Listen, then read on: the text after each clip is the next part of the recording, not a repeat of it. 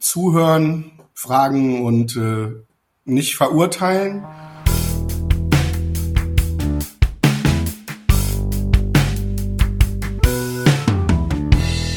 Hallo und herzlich willkommen zu einer neuen Folge Coffee Breaks von der Ministry Group. Ich bin Lena und treffe mich hier alle zwei Wochen, um mich von Expertinnen und Kennern rund um Transformation und der neuen Arbeitswelt inspirieren zu lassen. Und damit ihr keine Folge verpasst, abonniert Coffee Breaks gern bei iTunes oder Spotify und lasst uns bitte auch gern eine Bewertung da. Und falls ihr uns beim Kaffeetrinken lieber zuschauen wollt, ihr könnt natürlich jede Folge auch auf dem YouTube-Kanal der Ministry Group anschauen. Einfach abonnieren. So, und jetzt geht's los.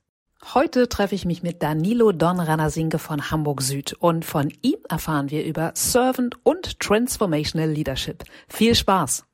Du bist ja bei Hamburg Süd beschäftigt, du bist in der Tech-Organisation und ähm, der oder die eine oder andere hat es ja vielleicht auch schon mitgekriegt. Ihr habt ein riesengroßes Integrationsprojekt mit Maersk gehabt. Äh, also mehr Wandel geht wahrscheinlich nicht. Und da frage ich mich natürlich, Wandel im Großen, wie macht sich das in deinem Arbeitsbereich bemerkbar? Also was hat sich bei dir vielleicht hinsichtlich dieser Elefantenhochzeit-Fusion äh, verändert? Ja, also da gibt's verschiedene Dimensionen. Also ich würde das mal so als Gesamtkonstrukt äh, betrachten, auch mit Covid und Remote Work und Homeoffice und dann große Integrationsprojekte und Lernen als Organisation, Kulturwandel und so weiter. Also vielschichtige Frage. Ich persönlich ja. nehme das so wahr, dass sich Leitplanken verändern, auflösen im, im Tagesgeschäft. Früher wurde viel durch die Firma den Konzern vorgegeben. Man war einfach klassisch fünf Tage im Büro. Da hat auch keiner in Frage gestellt. Normalerweise, ob das jetzt richtig. Jetzt ist es so, man kann viel selber entscheiden, hat diesen Entscheidungsspielraum auch. Es wird von einem erwartet. Und als Führungskraft, als Mitarbeiter ist es aber auch so, man hat neue Komplexitäten. Früher musste man sich nicht damit beschäftigen, kann ich jetzt aus Süddeutschland, äh, aus Süd Südeuropa oder aus Südafrika arbeiten oder nicht. Und da ist jetzt ein bisschen anspruchsvoller, finde ich, diese Bewertung, geht das, geht das nicht, wo sind die Grenzen? Da hatte man früher mehr ja, Leitplanken. Ich denke so vom Führungsstil her, Früher oder immer noch wird viel Servant Leadership äh, propagiert oder ist ein bekannter Hashtag. Ich sehe das aber mittlerweile so, dass mhm. Transformational Leadership ein für mich zumindest im Alltag wichtigerer Aspekt ist. Wo mache ich den Unterschied klar? Vielleicht für mich zumindest. Servant Leadership ist so, der Mitarbeiter ist alleinig nahezu im Fokus. Und bei Transformational Leadership hat man aber auch die Unternehmensinteressen im Hinterkopf ein bisschen mehr und das hält sich mal so die Waage und mal so. Wenn jetzt viele dieser Leitplanken wegfallen und man mehr Entscheidungsspielraum an die Mitarbeiter oder äh, Führungskräfte abgibt, was ich sehr schätze, also ich fühle mich total wohl in dem Umfeld, also dann erwartet ja. man implizit, dass auch damit umgegangen werden kann. Und da gibt's ja noch kein Handbuch für, ne? Also das perfekte, äh, wie geht das Handbuch?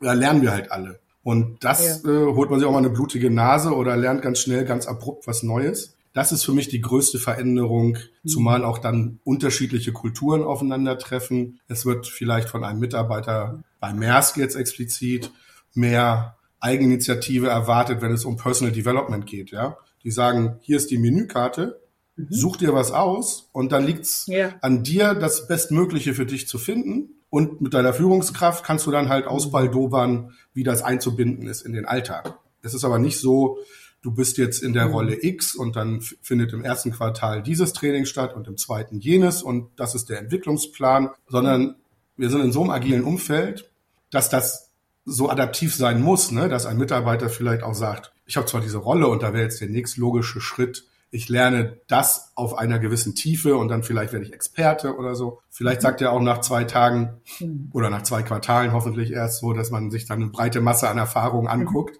Und dann sagt er, oh, das Thema da habe ich neulich bei der Weihnachtsfeier einen drüber reden hören. Das klingt interessant. Da möchte ich mal reinschnuppern. Ja? Also so ein bisschen Discovery. Und das dann eins, und da könnte man jetzt Servant Leader, sagt man, jo, mach, jeder macht, wie er will. Und aber Transformational ja. ist für mich so, okay, warum macht das fürs Unternehmen Sinn? Ich sage jetzt so, ich habe noch kein einziges Training nicht genehmigt ne, im letzten Jahr oder in den letzten zwölf Monaten. Ja aber man will mehr verstehen, wie das in den Gesamtkontext passt. So, ne? Und das ist komplexer, glaube ich. Okay.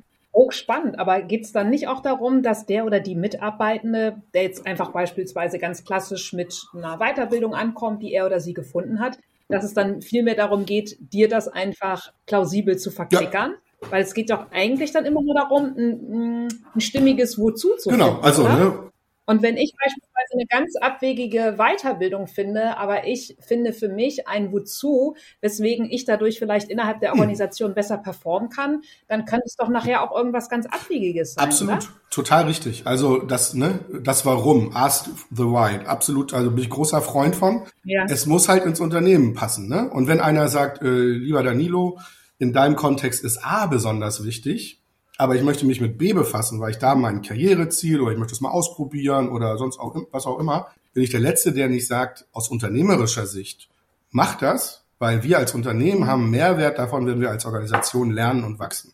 Ob das jetzt bei mir im, im Nitty-Gritty, im Tagesgeschäft, in dem Team Anwendung findet, das ja. ist nochmal was anderes. Dann müsste ich eher drüber nachdenken, hole ich mir jetzt ein Risiko rein, in Anführungsstrichen, dass jemand sagt, okay, ich möchte mich weiterentwickeln und möchte mal irgendwie woanders arbeiten, dann müsste ich sozusagen meine Talent-Pipeline füllen mit Leuten, die ich dann da reinwachsen lassen kann. Und das ist aber die Aufgabe einer Führungskraft, denke ich. Ja. Wenn jetzt jemand kommt ja, und sagt, Tauchkurs auf den Malediven, wäre das deutlich schwieriger ähm, zu verstehen. Aber ich höre mir das gerne an, ja. Absolut. Gibt's bestimmt auch äh, eine Brücke, die es da zu schlagen gilt. Ne? Wenn uns jetzt jemand zuschaut, zuhört, der oder die noch nicht so viel sich mit Transformational und Servant Leadership beschäftigt hat, wie würdest du die beiden vielleicht noch plakativer voneinander mhm. abgrenzen? Ich würde sagen, der Mitarbeiter steht bei Servant Leadership im Vordergrund, also mit einem deutlichen Übergewicht. Und das ist dem Mitarbeiter als Individuum oder Mitarbeiterin als Individuum, dass man da unterstützt, die, die Person zu entwickeln. Punkt. Und für mich, und da gibt es vielleicht äh, andere Meinungen, ist Transformational Leadership so, dass man sagt, der Satz geht weiter. Als Führungskraft habe ich die Aufgabe oder als Unternehmen die Aufgabe, Mitarbeiterinnen oder Talente zu entwickeln. Aber wie passt das in die Story des Unternehmens und in unsere Vorhaben herein? Und zwar nicht nur okay. heute, sondern in sechs Monaten, in zwölf Monaten und dann wird es auch schon äh, sehr unsicher mit dem Planungshorizont so. Ne? Das hm. würde ich so abgrenzen. Ja. Also diese Balance Unternehmen, Mitarbeiter ist ausgewogener. Ja. ja, vielen Dank. Was mich auch interessiert, was ich bei euch ja aufgrund dieser ähm, Fusion mit Maersk total spannend finde, Hast du in deinem Team oder in euren Teams einfach dann auch schon eine Mischung, wo Menschen von Maersk mit äh, mhm. Menschen von Hamburg Süd zusammenkommen und die möglicherweise vermutlich ein ganz anderes Mindset haben und wo es vielleicht einfach auch mal äh, ordentlich knirscht im Kollegen und Kolleginnen ähm, miteinander? Wir haben es jetzt noch nicht organisatorisch bei uns im Team weil das auch so Sachen, ne, Arbeitnehmerüberlassung, Organisationsentitäten, äh, also da, da wird es dann unsexy Themen für mich zumindest so Arbeitsrecht, Betriebsrat und so weiter, was ist da erlaubt und gestattet. Ja. Aber natürlich pushen wir mhm. und ich äh, mit großer Kraft Austauschforen. Das kann sein, dass ein Unternehmen haben wir, ich glaube, vor einem Monat oder ein Hackathon gemacht, global, wo dann Teams einfach aus der ganzen Welt, da muss man im Hinterkopf behalten, die Tech-Organisation bei Maersk inklusive Hamburg Süd sind über 5000 Mitarbeiter weltweit, also es ist eine Menge an Menschen. Wow, ja, Maersk insgesamt circa 100.000 Mitarbeiter. Und dann, dann findest du halt Leute, die, ne, da ist völlig egal, ob der in Indien, Kopenhagen oder sonst wo sitzt, äh, du findest halt ein Thema, an dem du gemeinsam arbeitest. Wir haben jetzt ähm, mhm. unser Female Network bei Hamburg Süd, da haben wir jetzt diese Woche ein Event gehabt, wo wir unter dem Aspekt Netzwerken für alle ähm, Geschlechter gesagt haben, kommt mal zusammen, physisch vor Ort in Hamburg, lernt mal Leute untereinander kennen von MERS oder aus, aus UK, aus unserer Organisation dort. Also da pushen wir das schon. Und es sind ja alles nette Menschen, ne? Und ich finde diese Worte ja. nicht vorverurteilen oder don't judge, finde ich sehr, also erstmal hinhören, zuhören, Fragen stellen und dann versuchen zu verstehen. Und dann funktioniert eigentlich eine ganze Menge. Ne? Grundsätzlich ist, sind, glaube ich, sehr, sehr wenige Menschen per se schlecht, ja, und sind halt unterschiedliche Kulturen.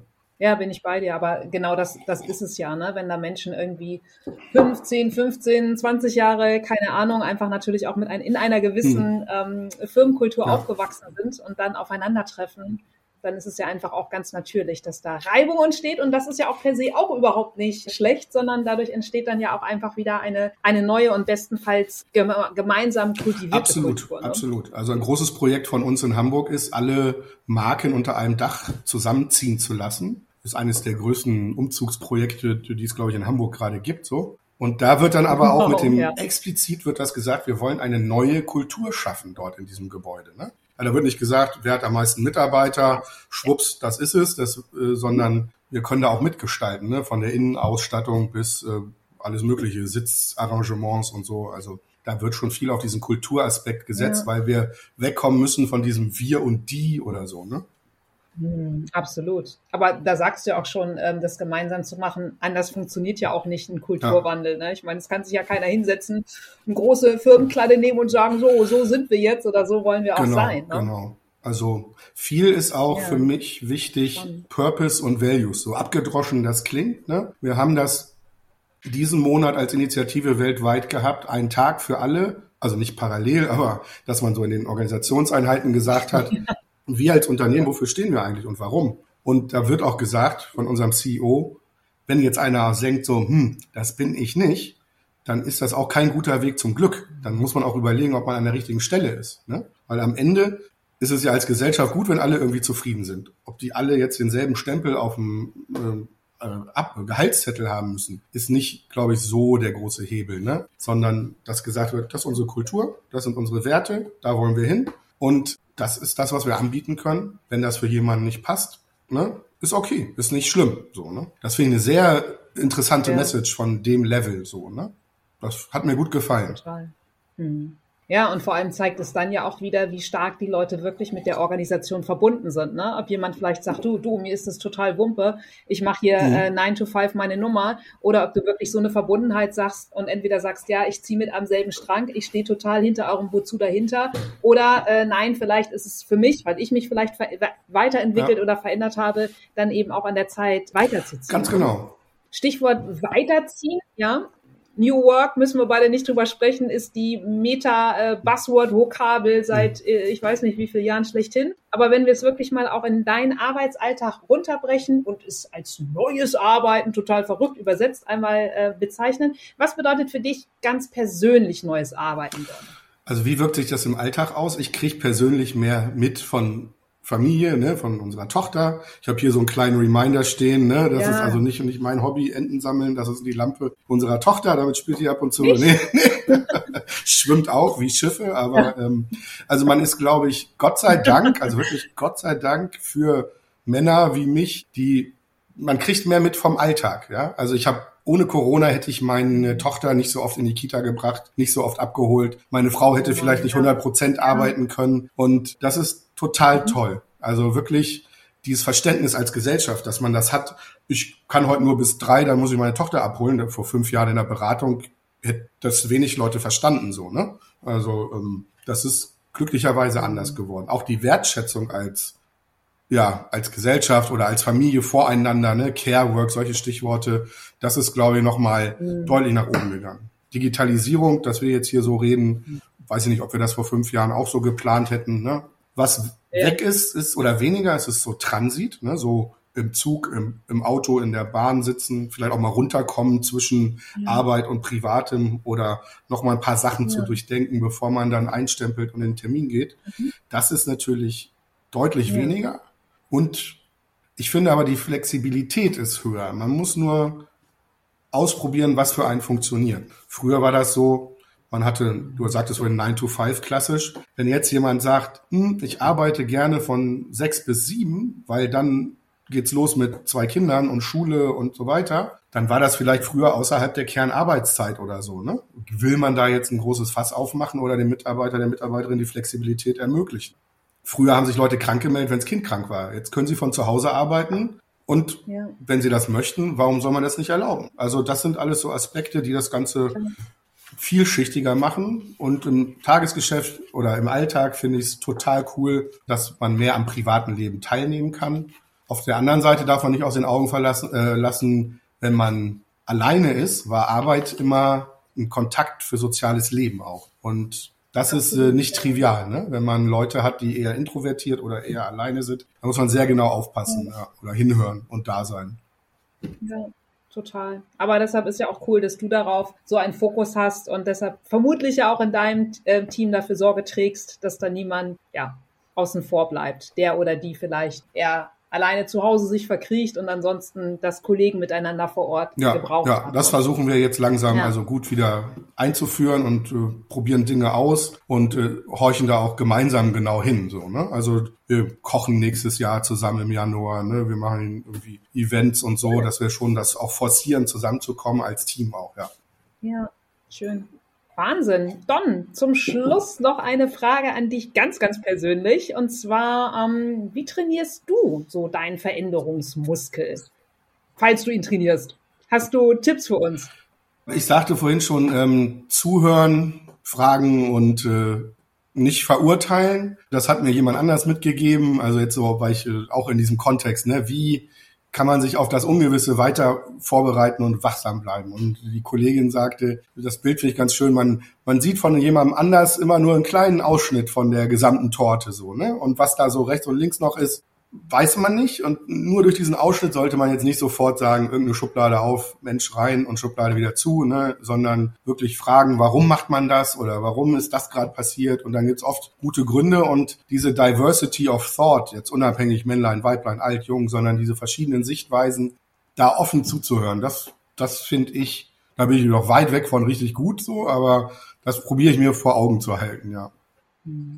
Ja, total schöner Impuls. Und es hört sich immer so vermeintlich banal an, aber die vermeintlich banalen Dinge sind häufig, zumindest in meiner Wahrnehmung, ja die zielführendsten. Und deshalb, ja, total schön, äh, dass du diesen Impuls noch mit uns geteilt hast. Einfach mal zuzuhören und eben nicht gleich den Rundumschlag zu machen, wo im Kopf immer gleich dann schon die kausale Kette losgeht mit, ah, dann ist er ja auch X und Y und Z, sondern vielleicht erstmal äh, Ja, bei A ja. zu bleiben. Cool.